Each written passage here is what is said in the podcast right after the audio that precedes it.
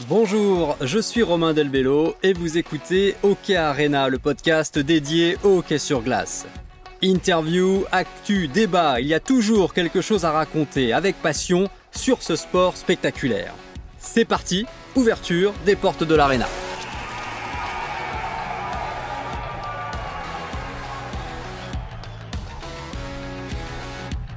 Parlons aujourd'hui de jeux et de joueurs. Comme tous les sports collectifs, le hockey est en perpétuelle évolution. Il est plus rapide, plus technique qu'avant et à chaque génération, un joueur incarne le renouveau. Les Gretzky, Lemieux, Jagger, Crosby, McDavid aujourd'hui obligent à repenser le jeu et la formation des joueurs.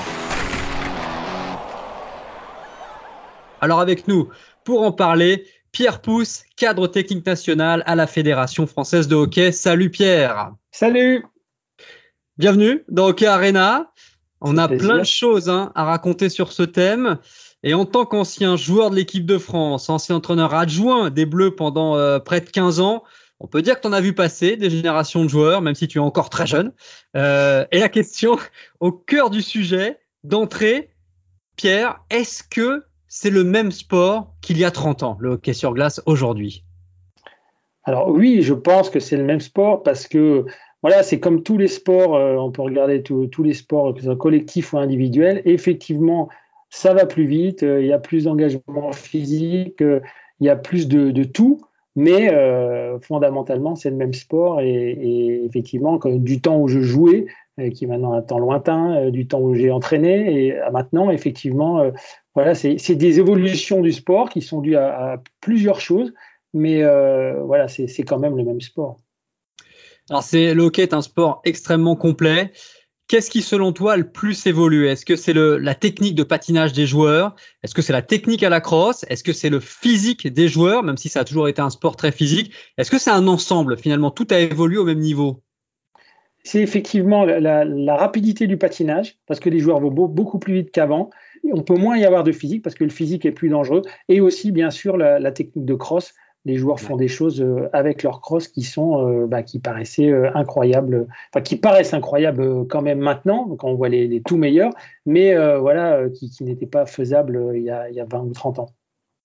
Alors un point important, hein, on va parler ensemble des joueurs de champ, parce que les gardiens de but, c'est encore un autre domaine. Eux aussi, hein, ça a évolué à une vitesse faramineuse. Et ça, ça pourra faire l'objet d'une émission à part. On va se contenter aujourd'hui, hein, Pierre, des, joueurs de champ. C'est déjà, c'est déjà pas mal, hein, parce que l'évolution a été énorme. Alors, avant d'aller dans le détail, on peut quand même dire que l'évolution du hockey, c'est aussi grâce au matériel, parce que clairement, entre les crosses et tout le matériel que tu utilisais il y a quelques années en tant que joueur, et aujourd'hui, ça n'a plus rien à voir, et ça a quand même aidé, facilité euh, l'évolution du, du hockey.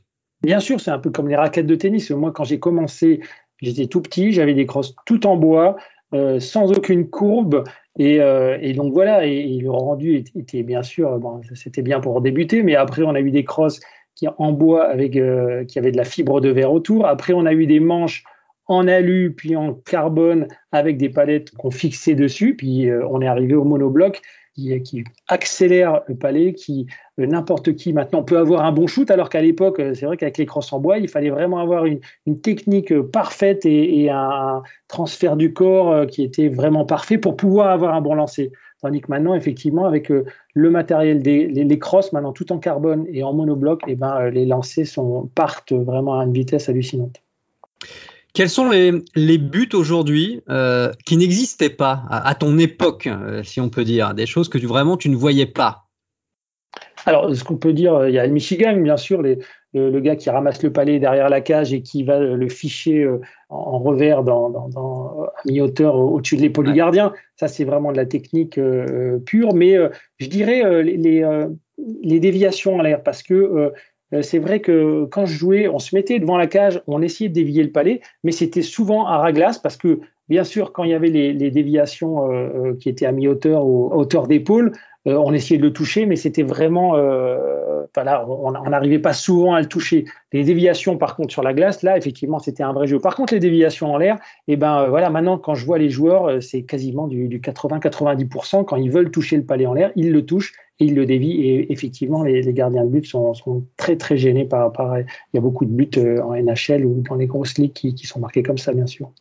il y a une excellente coordination maintenant entre on les mains et les yeux, c'est-à-dire que les joueurs sont capables de reprendre de voler de dévier des palais, comme tu dis. Ça, clairement, c'est même pas quelque chose que vous imaginiez à l'époque. Vous tiriez Raglas avec une déviation classique qui était déjà euh, efficace et dangereuse, mais clairement en l'air, c'était pas imaginable pour vous. Et même, même il y a encore 15 ans, même 10 ans, je dirais, hein, presque. Hein. On, essayait de le faire, bien sûr. Alors, les écrans, il y avait déjà les écrans, bien sûr, et c'était beaucoup plus dur de, se mettre devant la, vision du, gardien parce que les règlements étaient, on va dire, plus permissifs. Euh, c'est-à-dire que quand on se mettait devant la, cage pour euh, faire une déviation ou un écran, eh ben, on se faisait vraiment ramasser par le, par le défenseur. Et c'est vrai que euh, maintenant, euh, les règles sont moins permissibles, même si c'est les mêmes règles, eh ben, on n'a on a plus le droit de, de, bouger un joueur qui est devant la cage. Donc, du coup, une fois qu'il a pris sa position préférentielle, il peut effectivement faire écran sur le gardien. Et, et avec, avec la, la, technique, et comme tu dis, vision œil-palais, eh ben, on arrive à, dévier quasiment à 90% quand on veut le faire. Autre, autre phénomène, derrière le but. Alors, on sait que Gretzky, c'était son bureau, mais il s'en servait surtout pour euh, faire des bonnes passes. Enfin, il, faisait du Gretzky. Aujourd'hui, derrière le but, c'est devenu une zone où on peut marquer. Est-ce que c'est quelque chose qui a, évolué beaucoup aussi ces dernières années? Les joueurs n'hésitent plus à, derrière le but, chercher le dos du gardien, le patin du gardien pour marquer directement.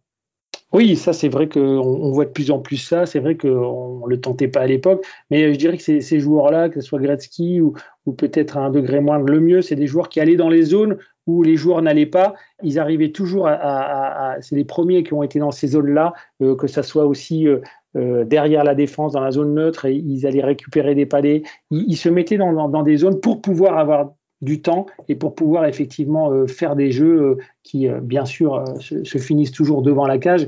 Mais comme tu dis, derrière la cage, maintenant, on, essaye de, de, toucher le, on, essaye de toucher quelque chose pour que le palais eh ben, rentre. Danger supplémentaire pour les gardiens. On en revient toujours aux gardiens, mais pour les, gardiens, les gardiens, effectivement, voilà, ont carrément changé de, technique de jeu. C'est hallucinant. Et on, leur a mis des, des règlements spéciaux avec les zones derrière la cage et des équipements qui ont été beaucoup euh, réduits. Euh, donc euh, voilà. Un autre geste aussi que, qui s'est démocratisé, si on peut dire, c'est le jeu entre les jambes. les joueurs n'hésitent plus maintenant à marquer en mettant le, en faisant passer le palais entre les jambes, la crosse. Est-ce que c'est des gestes que vous imaginiez à l'époque ou vraiment tu sens que là il y a une, une évolution exponentielle de ce genre de, de, de, gestes et parfois même de buts. Hein. on marque directement sur des déviations entre les jambes? Oui, alors c'est vrai que tout est plus rapide, les, défenseurs sont, plus rapides, les défenseurs viennent te chercher euh, beaucoup plus. Euh, euh, ils arrivent à, effectivement à, venir te chercher sur les côtés, derrière, devant. Et c'est vrai que quand tu mets ta crosse entre les jambes, quand tu fais une feinte entre les jambes, tu te protèges bien sûr avec tes genoux, tu te protèges. Et, ce qui fait que, tu. Là, on, l'a vu aussi avec la feinte de Texier là, récemment, où il, a, il a fait passer le palais entre les jambes pour déborder son joueur. Et donc, voilà, tout ça fait que ça, ça, existait, hein, parce qu'il y a des joueurs qui le faisaient, ça existait, mais maintenant ça devient un peu la norme et ça devient effectivement des, des feintes et des armes qui, euh, qui, sont, euh, bah, qui sont indispensables. Euh, un joueur maintenant doit posséder ça dans son arsenal s'il veut pouvoir marquer à, haut niveau.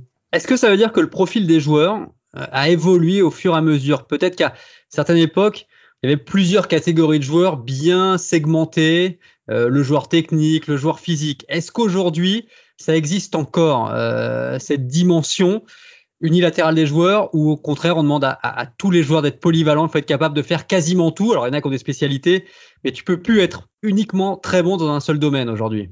C'est vrai que euh, avant, il y avait vraiment des, profils types de joueurs, c'est-à-dire tu avais le grand, le grand je parlais avant, le grand ailier qui, euh, qui débordait, qui allait pas forcément très vite, mais qui était très puissant et qui pouvait aller euh, marquer euh, sur le côté. Tu avais le, petit centre qui, euh, qui se faufilait, qui était très rapide et qui distribuait le jeu. Les défenseurs, les défenseurs avaient beaucoup moins de patins par contre. Et donc, en fait, c'est vrai que maintenant, avec la, parce que maintenant, on ne peut plus jouer au hockey si on n'est pas un bon patineur. Alors que à mon époque, il y a 20 ans, 30 ans, euh, il y avait des joueurs qui arrivaient à sortir euh, euh, leur épingle du jeu par d'autres moyens, le physique, être bon buteur, être voilà, il y, avait des joueurs qui étaient très bons buteurs, mais qui effectivement se plantaient devant la cage et qui étaient là juste pour marquer des buts. Tandis que maintenant, si tu si tu ne patines pas, si tu n'arrives pas à patiner vite et à patiner bien, eh ben tu ne tu, tu n'es jamais au, bon endroit. Tu ne peux pas arriver là où le, jeu se fait. Et donc, c'est vrai que que ça soit défenseur ou attaquant, c'est vrai que maintenant, il faut être un excellent patineur. Et à partir de là, effectivement, il y a des joueurs qui ont plus ou moins de, qualité, qui ont des qualités différentes. Mais euh, le préalable maintenant, c'est d'être un très très bon patineur et un, très, un, patineur très rapide.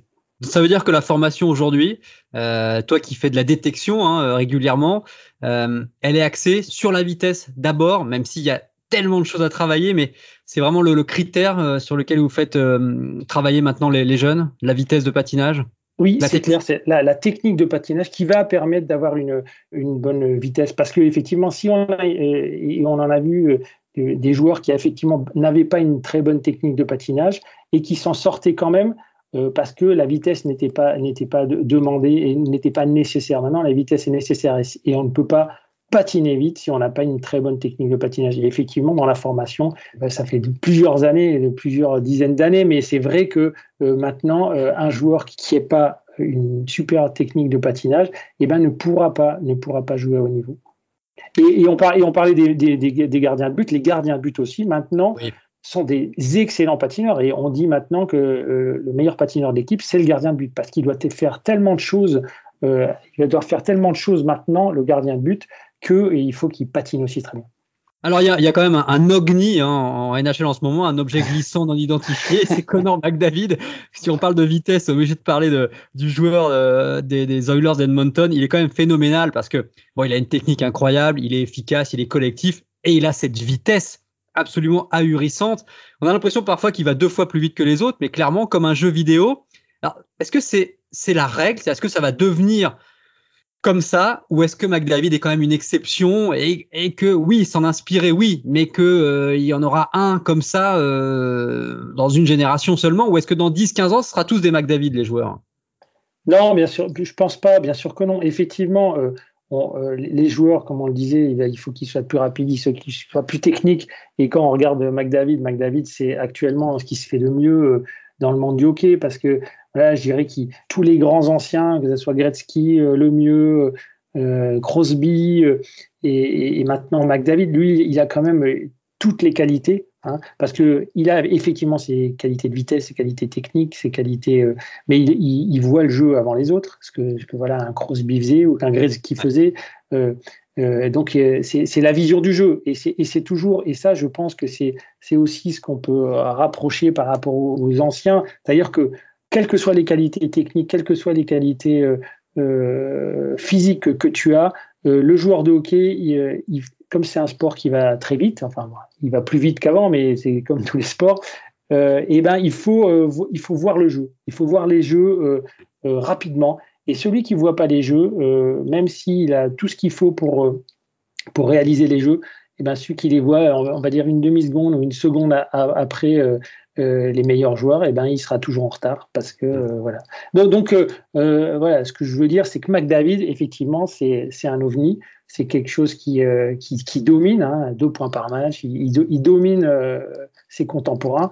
Et voilà, mais il n'y aura pas il y aura pas 50 euh, McDavid dans la, dans la génération qui vient. mais après, bon, voilà. là, c'est enfin, il va, il va inspirer, il va inspirer du monde quand même, parce que cette, vitesse qu'il a, euh, c'est assez exceptionnel aussi. Hein. On voit clairement que ça peut faire la différence.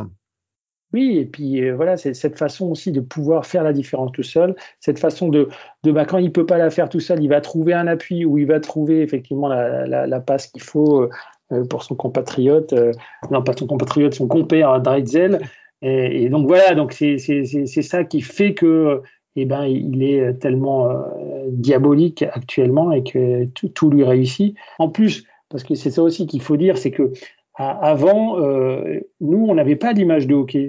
Moi, quand j'ai commencé le hockey, ben, j'avais un, journal qui s'appelait France Hockey, et puis on regardait ça euh, voilà, tous les mois, des matchs qui avaient lieu. Il n'y avait pas d'image à la télé, ou très peu. La NHL, on voyait des vieux films euh, que Pete La Liberté nous montrait. Tandis que maintenant, les, jeunes, ils ont instantanément accès au meilleur du hockey. Ils peuvent voir les, résumés des matchs NHL, les highlights, ils peuvent tout voir euh, dans, l'instant. Donc, euh, c'est ça aussi qui fait que, que eh ben, voilà, tout ça donne des idées et tout ça ben, fait progresser l'ensemble des jeunes joueurs. C'est sûr que ça participe à, l'évolution exponentielle du hockey. Tu parlais des défenseurs tout à l'heure, un petit mot quand même, parce qu'on leur demande de bien patiner. Bon, ça c'est quand même essentiel pour eux, notamment le patinage arrière. Mais la technique aussi a changé. C'est devenu des joueurs beaucoup plus techniques qu'avant, les défenseurs. Hein. Presque parfois des attaquants. Hein. Mais bien sûr, parce que maintenant, évidemment, on attaque à 5 et, le, défenseur, c'est le premier attaquant, c'est lui qui, euh, va effectivement euh, euh, faire les premières passes, c'est lui qui va trouver l'ouverture, c'est lui qui va appuyer l'attaque après. Et voilà, on a, des, tas de, défenseurs en NHL qui, sont comme ça. Et, le défenseur qui est devant sa cage et qui, qui défend et qui bouge, qui, qui écarte tout ce qu'il y avait devant la cage, ça, ça n'existe plus parce que maintenant, le défenseur, il faut qu'il aille chercher son, adversaire dans les zones, justement. Il faut qu'il aille euh, chercher où le palais va aller. Donc, il faut aussi qu'il ait une, super vision du jeu pour savoir effectivement où le palais va aller pour euh, être sur l'adversaire qui va l'avoir ou être le premier sur le palais. Et après, une fois que le palais est récupéré, ben c'est justement ce que je disais, c'est le premier attaquant, c'est lui qui, qui va devoir donner le coup de patin, faire la passe qui, qui, va, qui va débloquer quelque chose, euh, parce que voilà, c'est ce qu'on lui demande maintenant. C'est intéressant hein, pour les gens dont les enfants veulent faire du hockey. Être défenseur en hockey, c'est c'est pas attendre, hein, c'est pas euh, subir les, attaquants, c'est vraiment participer au jeu maintenant. Hein. C'est il y a du il y a du mérite et être défenseur en hockey, c'est c'est beau aussi. Hein. On est toujours focalisé sur l'attaquant et, euh, et, et c'est vrai que historiquement, euh, les meilleurs, les meilleurs patineurs, on les met toujours devant. Eh et puis, alors que ce n'est plus ça du tout. Mais, mais c'est vrai que c'est dur de, de quand tu as ton meilleur joueur, euh, tu es, un, coach, euh, ou même quand tu es un parent, bah, tu veux que ton, gamin, eh ben, il, va marquer des buts, donc je le mets devant. Et c'est pour ça qu'on on a, a, a du mal à, produire hein, des, super défenseurs. Hein, on en a eu des, excellents défenseurs, mais c'est vrai que ben, historiquement, euh, nos meilleurs joueurs, ça, ont toujours été quasiment des attaquants avec bien sûr l'exception exceptionnelle de Christophe Aliette qui a été notre meilleur joueur. Dans les buts, effectivement. Alors parlons d'un grand joueur français, un autre, mais contemporain celui-là, Alexandre Texier, euh, l'un de nos joueurs NHL euh, à Columbus. Là, Pierre, on est vraiment dans le, profil du joueur moderne. Hein. Il est jeune en plus. C'est un joueur qui a, toutes les qualités, qui est un très très bon patinage, qui est puissant et qui a une technique extraordinaire, qui euh, aussi a une très très bonne vision du jeu. Donc lui, c'est un, voilà, c'est aussi euh, notre exception. C'est le dernier, mais c'est notre exception parce que c'est le joueur qui a été repéré alors qu'il jouait en France. C'est le seul hein, qui a été repéré alors qu'il jouait en France, qui a été repêché alors qu'il jouait en France. Donc euh, voilà, euh, c'est pas facile de se faire une place. Il est en train d'y arriver. Il a du temps de jeu et il a, des, il a été un peu freiné par les blessures, mais, mais c'est un joueur qui, qui est bien sûr l'avenir de, de la France. C'est un moment clé hein, pour lui. Hein. Il est encore jeune, 22 euh, ans si je ne me trompe pas. Euh, voilà, c'est une période où il faut aussi qu'il se fasse sa place. Euh, son hockey n'est pas encore complètement mature, mais heureusement. mais c'est maintenant, c'est un moment clé pour lui, hein, clairement en NHL. Oui, bien sûr, parce que la, NHL n'attend pas. Donc Columbus a, misé sur lui, puisqu'il l'avait repêché à un rang assez haut. C'était le premier choix de, de Columbus, mais ils n'avaient pas de première ronde, mais en tout cas, c'était leur premier choix de cette année-là. Donc, ça veut dire quelque chose. Et euh, ils sont patients, ils ont fait beaucoup de. Voilà, ils, misent sur lui. Et euh, c'est vrai que voilà, j'ai l'impression que c'est en train vraiment de, prendre là. Euh, et si, si on croise les doigts, il n'y a, pas de, de, blessure, et eh ben, il va, c'est peut-être son année. C'est peut-être son année. Est-ce que Alexandre Texier est une exception, là aussi, euh, un peu comme avec McDavid, ou est-ce qu'on peut espérer que le hockey français nous sorte un, nous sorte un Texier tous les 5, 6, 7 ans, euh, voilà, et qu'on ait régulièrement des joueurs en NHL, comme en NBA, petit à petit, les Français se sont fait leur place? Alors, euh, oui, c'est une exception, mais. Ah. mais voilà, on, a, on a trois, trois joueurs en, en, NHL, on en a eu quatre récemment. Euh, voilà, par, rapport à il y, a, 20 ou 30 ans où il y en avait zéro, voire il y en avait un. Oui, euh, c'est inespéré, hein, euh, qu'on soit voilà, trois Français en même temps. Exactement, qui ont des parcours très très différents, tous ces Français-là. Mais aujourd'hui, un, joueur français qui joue en NHL, c'est quand même une exception. Et donc, voilà, on travaille bien sûr pour que à la fédération pour, pour sortir des joueurs, mais euh, aujourd'hui, euh, il faut le dire, avoir un joueur français en NHL, c'est une exception. Il faut en profiter. et essayer de d'arriver à faire de ce qu'ont fait effectivement les Suisses. Mais des Suisses, c'est un autre contexte parce que voilà, c'est quand même un sport qui est très très important en Suisse. Mais voilà. L'Allemagne, on peut s'inspirer de l'Allemagne un peu aussi, Pierre? Oui, bien sûr, on, peut s'inspirer de l'Allemagne parce que l'Allemagne, effectivement, est, en plein boom avec euh, des Dreisaitel qui, qui a été le meilleur joueur de NHL il y a, deux ans. Euh, il joue à côté de McDavid, Draisaitl, ça aide, mais on sent qu'il y a un talent quand même incroyable. Exactement, ils ont eu des, des, joueurs euh, repêchés dans les premières rondes, voilà. Ils, ont, ils ont Sider, ils ont seule, ils ont des, et c'est vrai qu'ils ils ont fait un petit virage dans leur formation parce qu'ils avaient beaucoup d'étrangers. Là, ils en, ils en ont un peu moins. Ils ont un peu plus protégé leur, leur, leur, formation et ça paye maintenant. Donc, est-ce qu'on est capable de faire ça Voilà, on, travaille pour ça, on, essaye, euh, mais c'est pas facile. Et c'est vrai que euh, voilà, le, fait d'avoir euh, trois joueurs à NHL aujourd'hui, ça veut dire quelque chose. C'est quelque chose qui était impensable il y a, il y a 30 ans. Et donc, ça, veut dire quelque chose. Il faut continuer dans cette voie. C'est pas facile parce qu'on l'a vu, hein, au international, il y a des hauts, il y a des bas. On a eu des déconvenus voilà, on, a besoin maintenant de, remonter un peu la pente. Mais euh, voilà, tout, tout ça fait que eh ben, euh, je suis optimiste pour, pour l'avenir, mais euh, voilà, il faut il faut pas penser que on va pouvoir produire des joueurs comme la NBA le fait, parce que enfin pas comme la France le fait en NBA, parce que c'est pas le même contexte et c'est pas c'est pas la même chose de former un joueur de hockey que de jouer un joueur, former un joueur de basket. On peut évoquer aussi un joueur français qui est passé en NHL, hein, Stéphane Dacosta, euh, l'un des joueurs les plus talentueux que le hockey français euh, ait connu. il a eu sa chance à Ottawa entre 2010 et 2014 de manière euh, plutôt sporadique. il termine avec 11 points en 47 matchs. Comment on peut expliquer qu'il n'ait pas plus percé? Est-ce qu'il lui manquait peut-être une certaine complémentarité à l'époque dans son jeu? Alors oui, parce que Stéphane Dacosta, lui, il est passé par euh, les, rangs universitaires américains où il a vraiment excellé, ce qui lui a permis d'intéresser Ottawa. Et donc, euh, à, la fin de son, championnat universitaire, eh ben, euh, Ottawa est allé le chercher. Et je pense que à ce moment-là, il n'était pas prêt. Il lui manquait peut-être un peu de physique parce que le talent, il, talent, il a toujours eu les mains, des mains incroyables. Et donc, il lui manquait peut-être un peu de puissance. Et, et c'était peut-être pas le même jeu que maintenant, hein, parce que c'était à l'époque, c'était c'était beaucoup plus puissant. Il, le, le, physique comptait beaucoup plus euh, à l'époque. Et donc, euh, c'est vrai qu'il était peut-être. Il y a une dizaine d'années seulement, hein, Pierre. Hein. ça comme ça, comme ça a évolué. Hein. Tout à fait. Tout à fait. C'était à l'époque euh, où des, des, équipes qui avaient d'autres caractéristiques gagnaient la Coupe Stanley. Donc, donc c'est pas, c'est pas celle de maintenant. Et donc, du coup, c'est vrai qu'il est arrivé, il a, il a, voilà, il, il a, a peut-être pas eu sa chance non plus. Et donc, il s'est retrouvé en Ligue américaine. D'ailleurs, il a fait des bonnes saisons en Ligue américaine. Et, et, euh, là, il, aurait dû, effectivement, euh, je pense que c'était euh, une année où il y avait des Jeux Olympiques, il aurait dû avoir sa chance-là. et là, on ne lui a pas donné. Donc, il, a décidé de partir en, en, KHL, hein, CSK Moscou. Il a fait des super saisons en KHL. Il faut dire qu'à ce moment-là, euh, il a joué avec Radulov au CSK Moscou, il a fait des saisons à je ne sais pas combien de points, euh, vraiment incroyables. Mais il faut dire qu'à cette époque-là, euh, il appartenait toujours à Ottawa et je pense que jusqu'à ses 27 ans, Ottawa avait les droits sur lui. Donc il ne pouvait pas revenir comme il voulait en NHL.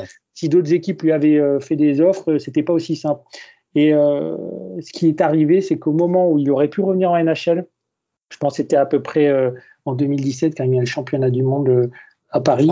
Voilà, où il avait encore été incroyable. Et là, il avait, il avait donc ses droits. Il avait, une, je pense, une bonne dizaine d'équipes de NHL qui le voulaient. Et il a eu un petit, il a un petit problème de santé, un petit problème physique pendant l'été. Et ce qui fait que ben, ça s'est pas fait euh, parce que les, joueurs les, les, clubs n'ont pas voulu s'engager sur un joueur dont on ne savait pas s'il allait pouvoir euh, être opérationnel. Donc du coup, il n'a pas signé là, il s'est retrouvé, ben, il a joué à Genève et puis après il est retrouvé en retourné en KHL. Et là, c'est vrai que bon voilà, la chance était peut-être passée, euh, même si je personnellement, je pense que euh, si on le mettait dans, beaucoup d'équipes de NHL, il pourrait faire la différence, notamment ah ou dans, dans, une île offensive. Et, et mm. bon, c'est vrai que si on repart à l'époque où il était en concurrence à Ottawa. Il était en concurrence avec Zibanejad, qui était leur premier choix. Zibanejad, on voit la carrière qu'il a fait aux Rangers maintenant. Donc euh, voilà, c'était vraiment. Euh, il n'a pas eu de chance et, euh, et il est peut-être pas arrivé au bon moment. Oui, parce que ça compte aussi dans la, dans la, carrière, le facteur chance, réussite en tout cas.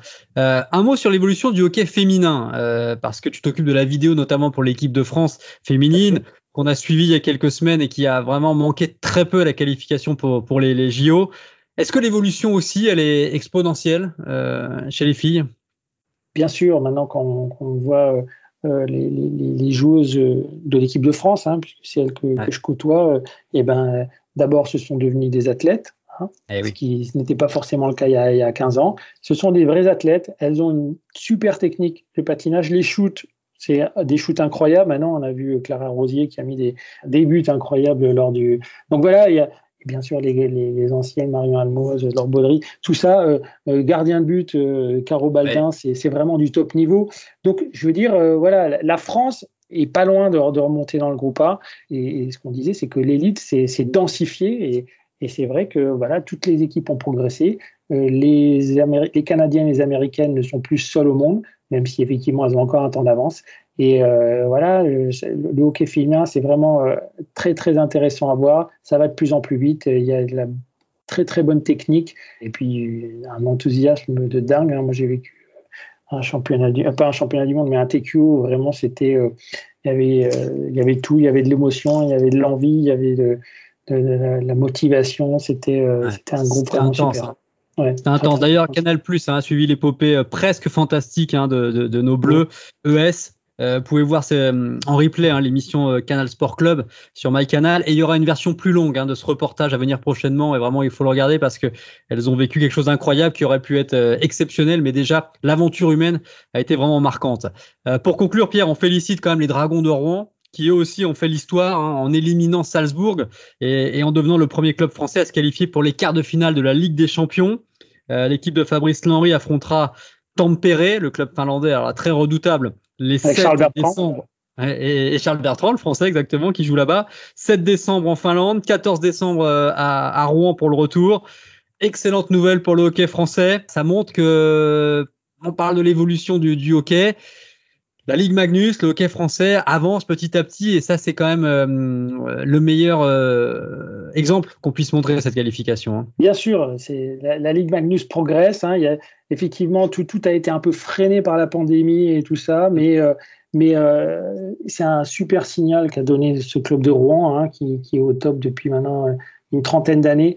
Et c'est vrai que d'accéder au quart de finale, de, de, battre cette équipe de Salzbourg qui nous avait barré, barré la route il y a trois, trois ans, il me semble, ou quatre ans, je sais plus. Et donc voilà, ça, ça veut dire qu'on est vraiment en train de, de, de, passer un cap, que, que ça soit une équipe avec bien sûr quel, des joueurs étrangers, mais aussi euh, beaucoup de joueurs français. Euh, euh, c'est très important. Et je pense que ça, au même titre que l'équipe de France, quand elle performe, ça, nous met sur la carte. là, qu'un club français performe dans cette Coupe d'Europe, eh ben, c'est un très très bon signal et un très bon marqueur pour, pour les, autres ligues et pour ben, voilà. Et, quand on dit attirer des, des, dépisteurs et, et, que les gens viennent voir les joueurs euh, pour effectivement les recruter euh, dans, dans les grosses ligues, et ben ça c'est très important euh, ce qu'a fait Rouen actuellement. On suivra l'épopée rouennaise en espérant l'exploit, oui c'est le mot, mais au moins une belle performance et de montrer un beau visage de la Ligue Magnus. Merci Pierre, je te dis à très bientôt. Merci Arena. Et je rappelle que tous les épisodes précédents d'Oka Arena sont en ligne sur les plateformes d'écoute.